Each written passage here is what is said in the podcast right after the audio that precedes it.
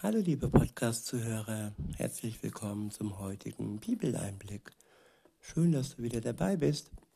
Heute habe ich ein Kapitel aus dem Johannesevangelium. Es ist das Kapitel 12. Ich verwende wieder die Übersetzung Das Buch von Roland Werner. In Vers 1 heißt es, es war sechs Tage vor dem Beginn des Pascha-Festes. Da kam Jesus nach Bethanien. In diesem Ort wohnte Lazarus, den Jesus aus dem Tod auferweckt hatte. Lazarus war sozusagen ein wandelndes Wunder und Lazarus hat schon gezeigt, dass Jesus wirklich die Macht hat über den Tod, dass er Menschen und Lazarus war nicht der einzige, Mensch, den er aus dem Tod ähm, zurückgeholt hat. Und ja, sein Vater hat letztendlich Jesus aus dem Tod zurückgeholt. Jesus ist auferstanden, er ist wahrhaftig auferstanden. Und Lazarus war auch ein Zeichen. Und dieses Zeichen hat vielen Menschen, gerade den Obersten und äh, Gelehrten, und den äh, religiösen äh, Wichtigtouren, sag ich mal, nicht gepasst. Weiter heißt es, dort wurde für ihn ein Festmahl veranstaltet. Jesus feierte gerne und ja, er hatte großen Grund zu feiern. Und die Menschen um ihn herum haben es genossen, mit ihm zusammen zu feiern. Weiter heißt es, Martha hatte die Verantwortung für das Festessen und Lazarus hatte sich zusammen mit Jesus unter allen Gästen am Tisch niedergelassen. Da kam Maria mit einem halben Liter teurem Parfüm und goss es über die Füße von Jesus. Danach trocknete sie seine Füße noch mit ihrem Haar.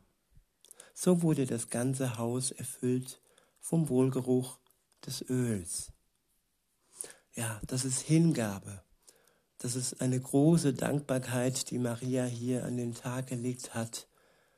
Und ja, wir sollten uns Gott ganz hingeben mit allem, was wir haben, mit unserem Körper, mit unserem Leben mit unserem Besitz. Und so tat es auch Maria hier Jesus gegenüber. Weiter heißt es, da sagte einer von den Schülern von Jesus, nämlich Judas, der mit Beinamen Iskariot hieß, das ist der, der Jesus schließlich auslieferte. Was soll das? Dieses Öl hätte man doch für 300 Denare verkaufen und das Geld dann den Armen geben können. Doch in Wirklichkeit sagte er das nicht, weil es ihm um die Armen ging, sondern weil er ein Dieb war. Er hatte die Verantwortung für die Kasse und veruntreute das, was darin eingezahlt war. Da sagte Jesus, lass sie in Ruhe, sie hat es richtig gemacht. Schließlich sollte sie aus, sollte sie es aufbewahren bis zum Tag meines Begräbnisses. Bedürftige und Arme wird es in eurer, eurer Umgebung immer geben, mich aber habt ihr nicht immer in eurer Nähe. Ja, wir müssen öfter für andere einstehen und wenn Jesus hier sagt, ja, lass Maria in Ruhe, dann sind das Worte, die wichtig sind, wenn wir sehen ja, dass andere irgendwie angegriffen werden, verbal. Und ähm, dann müssen wir einstehen und ihr ihre Ruhe zurückbringen. Es gibt so viele Unruhestifter, auch heutzutage, die anderen Menschen die Ruhe rauben. Und da ist es wichtig, dass wir dafür Sorge tragen, dass andere in Ruhe leben können Und das tat Jesus in dem Moment auch. Weiter heißt es in Vers 9, als die in großer Zahl zum Fest zusammengekommenen Judäer erfuhren, dass Jesus sich dort aufhielt, kamen sie alle angelaufen. Dabei wollten sie nicht nur Jesus sehen, sondern auch Lazarus, den er wieder zum Leben erweckt hatte. Deshalb beschlossen die obersten Priester, auch Lazarus zu ermorden. Tja, die obersten Priester, welche scheinheilige Menschen waren das? Keine Berufenen, sondern einfach nur Wichtigtuer, die so weit gegangen sind, ja, Menschen umzubringen, ein wandelndes Wunder Jesu umbringen zu wollen und einfach nur ihre Macht im Sinn zu haben und zu denken, ja, wenn, wenn die Leute Jesus und seiner Lehre hinterherlaufen, wenn die Leute diesen Lazarus verehren, dann ist das nicht gut für uns, dann verlieren wir Macht und Einfluss. Ja, und so ist es auch in der Politik. Es werden wirklich böse Dinge geplant, damit die Macht nicht zu Ende geht. Aber ja, die Politik versucht es zwar, aber am Ende hat Jesus das letzte Wort und das letzte Wort und auch das letzte Gerichtswort. Sie können uns blenden, man kann uns so viel in den Medien erzählen, aber letztendlich ist es Jesus, der uns richtige und klare Wahrheit schenkt und der auch die, ähm, so wie auch hier in diesem Fall, die äh, nur Mord und Totschlag im Sinn haben, am Ende richten wird. Weiter heißt es, denn viele von den Judäern gingen weg, gingen wegen ihm dorthin, wegen Lazarus, und setzten auch äh, wegen ihm ihr Vertrauen auf Jesus. Ja, viele Menschen glauben unterschiedlich. Die einen glauben wegen Jesus, an Jesus, und andere wiederum brauchen Wunder. Sie brauchen sichtbare ähm, Dinge, die Jesus tat, um an Jesus zu glauben. Jeder ist verschieden. Aber wichtig ist es, dass wir immer ja erkennen, dass Jesus der Grund ist, dass Lazarus lebte und nicht Lazarus ähm, der Grund ist, warum sie ähm, ja, an Gott glauben sollen. Weiter heißt es, der nächste Abschnitt ist überschrieben mit Der König kommt. In Vers 12 steht, am nächsten Tag geschah Folgendes. Als die vielen Menschen, die zum Fest zusammengekommen waren, hörten, dass auch Jesus in die Stadt Jerusalem kommen wollte, besorgten sie sich Palmzweige und liefen aus der Stadt hinaus, ihm entgegen. Sie begannen laut zu schreien, Hosianna, gesegnet ist er, denn er kommt im Namen des Herrn. Ja, er ist der wahre König von Israel. Jesus verschaffte sich einen jungen Esel und setzte sich auf ihn. Genauso steht es ja in Gottes Buch. Dort steht, du brauchst dich nicht mehr zu fürchten, du auserwählte Stadt Zion. Schau genau hin, dein König kommt herbei, er sitzt auf einem Eselsfohlen. Ja, du brauchst dich nicht mehr zu fürchten, du Stadt Zion. Viele Judenhasser äh, reden sich hier raus, dass sie eigentlich keine Juden hassen, sondern nur den Zionismus verabscheuen. Aber Gott sagt ja, er spricht Zion an. Du brauchst dich nicht mehr zu fürchten vor denen, die dich heute auch hassen und sogar offen aussprechen, dass sie den Zionismus verabscheuen. Aber Gott liebt sein Volk und Gott wird es ähm, ja beschützen. gegen die, die offen und ohne, dass man irgendwie ihnen, ja, dass man sie bestraft. Ja, sie sind ja keine Antisemiten angeblich, wenn sie sagen, dass sie den Zionismus verabscheuen. Aber Zionismus bedeutet, dass die Juden dort leben, wo sie ihr Land von Gott geschenkt bekamen. Sie nehmen ihr Geschenk in Anspruch und das ist keine verwerfliche Tat. Und das sollten wir erkennen, dass das Hochgepriesene in den Medien und, und so weiter eigentlich Judenhass ist. Ja, und der König wird kommen. Er kam damals zu diesem Fest auf einem Esel und das war noch ja mehr oder weniger demütig. Es war eigentlich einem König nicht wirklich würdig. Aber zu dem Zeitpunkt war die Zeit noch nicht reif.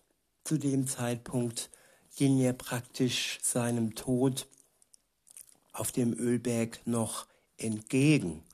Und jetzt, wo er auferstanden ist, liebe Zuhörerin, lieber Zuhörer, jetzt ist die Zeit, wo er als König zurückkommen wird. Aber diesmal mächtig, erhoben auf Wolken und für alle Menschen sichtbar. Auch wenn wir den Zeitpunkt noch nicht wissen, so wissen wir doch, dass er machtvoll zurückkommen wird. Und dann wird es auch ein Hosianna geben. In Vers 16 heißt es, diesen Zusammenhang verstanden seine Schüler nicht sofort, sondern erst nachdem Jesus ganz und gar in Gottes wunderbare Wirklichkeit hineingenommen, hineingenommen wurde. Erst danach erinnerten sie sich daran, dass all diese schon längst in Gottes Buch geschriebenen geschrieben stand und dass sich das alles auf Jesus bezog. Auch das, was die Menschen ihm damals angetan hatten. Die vielen Menschen, die dabei gewesen waren, als Jesus Lazarus aus dem Grab herausgerufen und ihn wieder zum Leben erweckt hatte, erzählten allen davon. Das war auch der Grund, warum ihm alle Leute entgegenliefen. Sie hatten nämlich gehört, dass Jesus diese große Wunderzeichen vollbracht hatte. Da sagten die Pharisäer untereinander, ihr seht doch, dass alles nichts nützt. Inzwischen läuft ihm schon die ganze Menschheit nach. Die ganze Menschheit. Ja, nicht nur die Juden, sondern alle Menschen können Jesus nachlaufen, können ihm, ja, an ihn glauben. Und das ist wunderbar. Der nächste Abschnitt ist überschrieben mit das Weizenkorn. Unter denen, die nach Jerusalem gekommen waren, um dort während des Paschafestes Gott anzubeten, befanden sich auch einige Griechen. Die traten an Philippus heran, der aus Bethsaida in Galiläa stammte, und trugen ihre Bitte vor. Herr, wir würden Jesus gern persönlich begegnen. Da kam Philippus zu Andreas und erzählte ihm das. Gemeinsam berichteten sie Jesus davon. Da gab Jesus ihnen diese Antwort. Der Zeitpunkt ist gekommen, an dem der Menschensohn ganz in die Herrlichkeit Gottes eintreten wird. Feierlich versichere ich euch, wenn das Weizenkorn nicht in die Erde hineinfällt und dort stirbt, dann bleibt es für sich allein. Wenn es aber sein eigenes Leben in den Tod gibt, dann bringt es sehr viel Frucht hervor. Jesus hat sehr viel Frucht hervorgebracht, nämlich die Möglichkeit zur Erlösung für die Menschheit, für uns alle. Und das war nur möglich, dass sein heiliges Weizenkorn, sein heiliger Körper starb und dann dadurch etwas Kostbares durch die Auferstehung passieren konnte. Und wenn er das nicht getan hätte, wäre er für sich zusammen mit seinem Vater alleine geblieben. Aber jetzt können wir mit ihm zusammen Gemeinschaft haben, können wir Anteil haben an seinem Tod und auch an seiner Auferstehung. Und das alleine nur durch unseren Glauben, durch unser Vertrauen. Weiter heißt es, wer sein eigenes Leben an die erste Stelle setzt, der wird es doch verlieren. Ja, und das ist auch an uns gerichtet.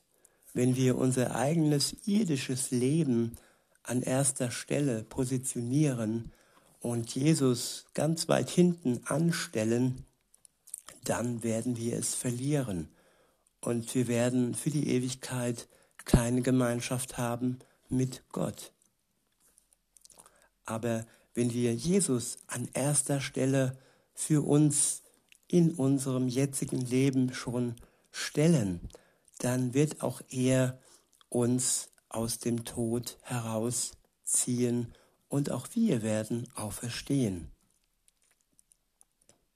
Weiter heißt es, aber wer sein eigenes Leben für nichts achtet, der wird es gerade dadurch wie ein Schatz bewahren, sowohl in dieser Weltzeit als auch bis in das unvergängliche, ewige Leben hinein. Ich wiederhole, aber wer sein eigenes Leben für nichts achtet, der wird es gerade dadurch wie einen Schatz bewahren, sowohl in dieser Weltzeit als auch bis in das unvergängliche, ewige Leben hinein.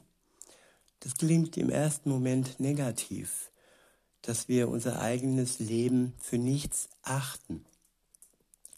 Aber der zweite Teil sagt ja, dass wir, wenn wir Jesus an erste Stelle stellen, wir dann unser Leben als Schatz bewahren.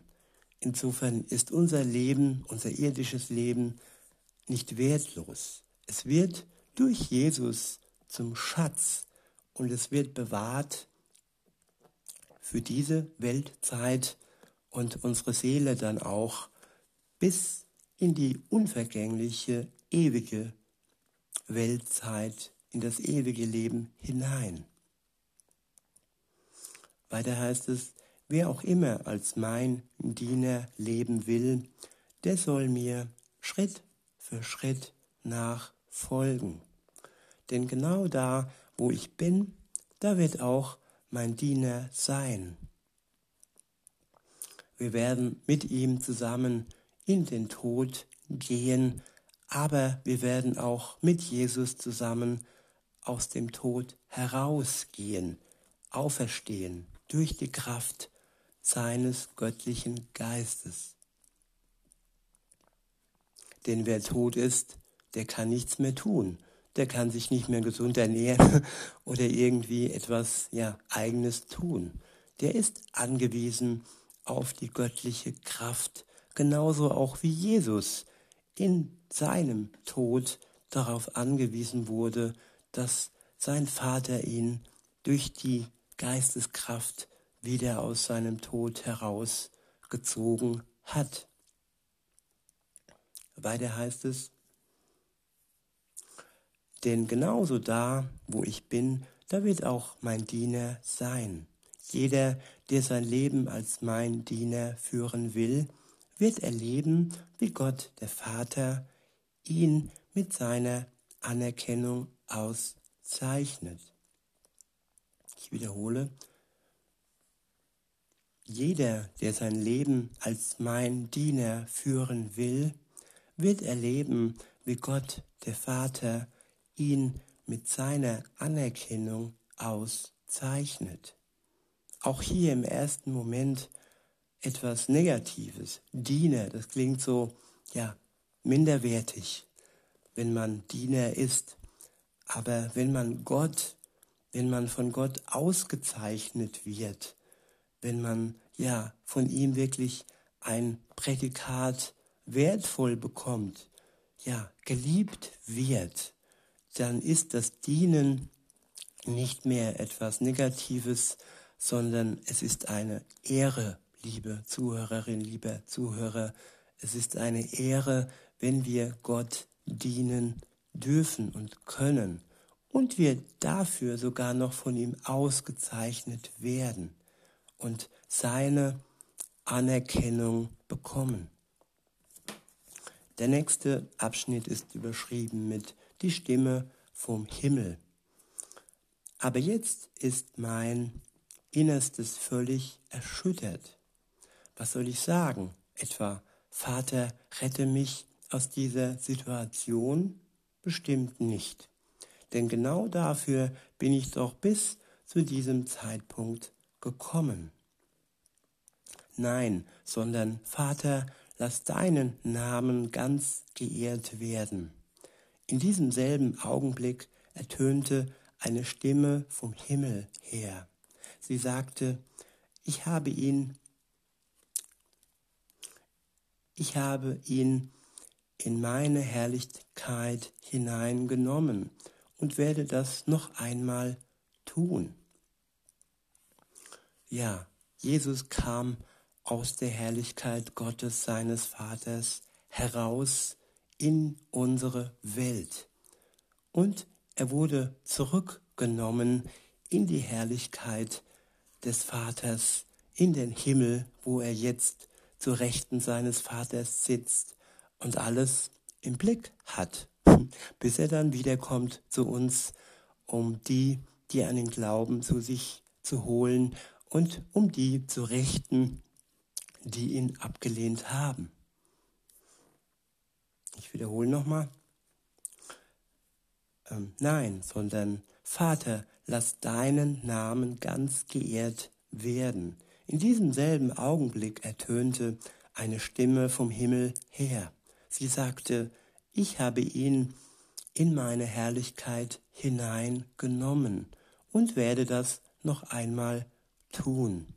Viele Leute standen dabei und hörten das. Sie sagten, das war das Geräusch von Donner. Andere sagten, nein, sondern das war sicher ein Engel, der mit ihm geredet hat. Doch Jesus stellte klar, diese Stimme war nicht meinetwegen zu hören, sondern um euretwillen. Jetzt ist der Zeitpunkt gekommen, an dem die Welt das Gericht Gottes erfährt. Jetzt wird der, der in dieser Welt die Herrschaft an sich gerissen hat, hinaus gejagt. Ja, der, der die Herrschaft an sich gerissen hat, der Teufel wird hinaus gejagt. Der Tod Jesu am Kreuz hat ihm die Macht genommen. Er ist wie eine Pendeluhr, die noch zu Ende schwingt und die eigentlich nicht mehr wirklich ähm, eine Perspektive hat, denn Jesus hat ihm, dem Teufel, die Perspektive genommen, indem er starb und die Sünde somit und der Sünde somit ihren Stachel genommen hat. Ja, das ist ja das einzige Mittel, was der Teufel hat, die Sünde. Die Sünde trennt uns von Gott und das ist ja das, was der Teufel möchte, uns zu trennen von Gott und uns dem Tod ewig preiszugeben. Aber durch Jesus ist das Leben für uns greifbar. Das ewige Leben ist für uns möglich und wir müssen es nur ergreifen, indem wir ihm vertrauen und den Glauben an ihn ja beginnen. Weiter heißt es, Jetzt ist der Zeitpunkt gekommen, an dem die Welt das Gericht Gottes erfährt. Jetzt wird der, der in dieser Welt die Herrschaft an sich gerissen hat, hinaus gejagt. Und wenn ich dann hoch über die Erde erhoben werde, dann werde ich alle Menschen zu mir hinziehen. Ja, wenn Jesus hoch über die Erde erhoben wurde, was jetzt der Fall ist, so kann er alle Menschen zu sich ziehen. Und dieses Ziehen ist eine Möglichkeit. Dieses Ziehen ist kein Zwang. Dieses Ziehen ist sanft und ohne, dass er uns mit Gewalt zu sich zieht. Wenn wir das wollen, dann wird es passieren. Und wenn wir das nicht wollen, dann wird er es nicht, ja, mit Zwang tun. Weiter heißt es, mit dieser Aussage deutete Jesus an, auf welche Art er sterben würde. Der nächste Abschnitt ist überschrieben mit Dunkelheit und Licht. Da sagten die Leute zu ihm, aus dem Buch Gottes haben wir gelernt, dass der Messias bis in alle Ewigkeit bleiben wird. Wie kommt es dann, dass du sagst, dass der ewige Menschensohn in die Höhe gehoben werden muss? Wer ist überhaupt dieser Menschensohn? Jesus antwortete ihnen, das Licht ist nur noch eine kurze Weile bei euch. Führt euer Leben im Glanz dieses Lichts. Dann wird euch die Dunkelheit nicht in ihren Griff bekommen. Ja, das gilt auch für uns, dass wir unser Leben im Glanz Jesu führen. Und nur wenn wir sein Strahlen, sein Licht aus uns durch seinen Geist hervorstrahlen lassen, dann wird die Dunkelheit uns nicht in den Griff bekommen. Weiter heißt es, denn wer sich in der Dunkelheit bewegt, der weiß nicht, wohin er unterwegs ist. Vertraut euch dem Licht an, solange ihr es habt. Auf diese Weise werdet ihr zu Menschen, die ganz und gar vom Licht bestimmt sind. Nachdem Jesus das gesagt hatte, ging er fort und verbarg sich vor ihnen. Denn obwohl er so viele wunderbare Zeichen vor ihren Augen vollbracht hatte, setzten sie ihr Vertrauen nicht wirklich auf ihn. Ja, wunderbare Zeichen alleine sind nicht ähm, kraftvoll. Unser Glaube, unser Vertrauen, sie alleine werden uns zu Jesus bringen. Und auch heute werden viele Wunder verlangt und viele Heilungsgebete vollzogen. Das hat alles seine Berechtigung und Heilung ist auch heute möglich. Aber was uns zu Jesus bringt, ist alleine der Glaube und unser Vertrauen. Weniger der Blick auf die Wunder und auf die Zeichen. Weiter heißt es, auch darin erfüllte sich die Aussage des Propheten Jesaja. Gott, mein Herr, gibt es jemand, der auf das vertraut, der auf das vertraut hat, was wir im Auftrag Gottes gesagt haben? Und hat es überhaupt einer mitbekommen, wo Gott un unmissverständlich gehandelt hat? ja, das Handeln Gottes erkennen und mitbekommen, es Gott zuschreiben und es nicht irgendwelchen anderen Dingen zuschreiben oder, oder ihm ja, den Wert zu entziehen. In Vers 39 steht, diese Worte zeigen, dass sie überhaupt nicht glauben konnten. Denn auch an einer anderen Stelle sagt Jesaja, Gott hat ihre Augen blind und ihre Herzen hart gemacht, hart werden lassen. Deshalb sehen sie nicht mit ihren Augen und nehmen es genauso wenig mit ihrem Herzen wahr. So können sie nicht zu mir umkehren und ich kann sie auch nicht heilen. Ja, blind sein und nicht wahrnehmen können mit unseren Herzen. Das ist oftmals ein Zeichen, dass in unserem Leben noch Schuld ist, Schuld, die zwischen uns und Gott steht. Schuld, die wir erst einmal anerkennen und bereuen dürfen, damit uns Jesus die Augen öffnen kann und damit er unsere Herzen wieder befähigen kann, dass wir ihn wahrnehmen können. In Vers 41 steht, diese Worte sprach Jesaja, weil er als Prophet schon voraussah, welche Herrlichkeit sich bei Jesus entfalten würde. Und so machte er diese Aussagen über ihn. Der nächste Abschnitt ist überschrieben mit vom Vater beauftragt. In Vers 42 und folgende steht, trotz all, trotz all dem glaubten auch viele von den führenden Leuten an Jesus. Aber, aber wegen der Pharisäer stellten sie sich nicht öffentlich zu ihm, um nicht aus den Synagogen ausgeschlossen zu werden. Ja, es braucht sehr viel Mut, öffentlich seinen Glauben zu bekennen. Viele haben Angst, dass sie als religiöse Spinner dargestellt werden oder dass sie ihre Arbeit verlieren.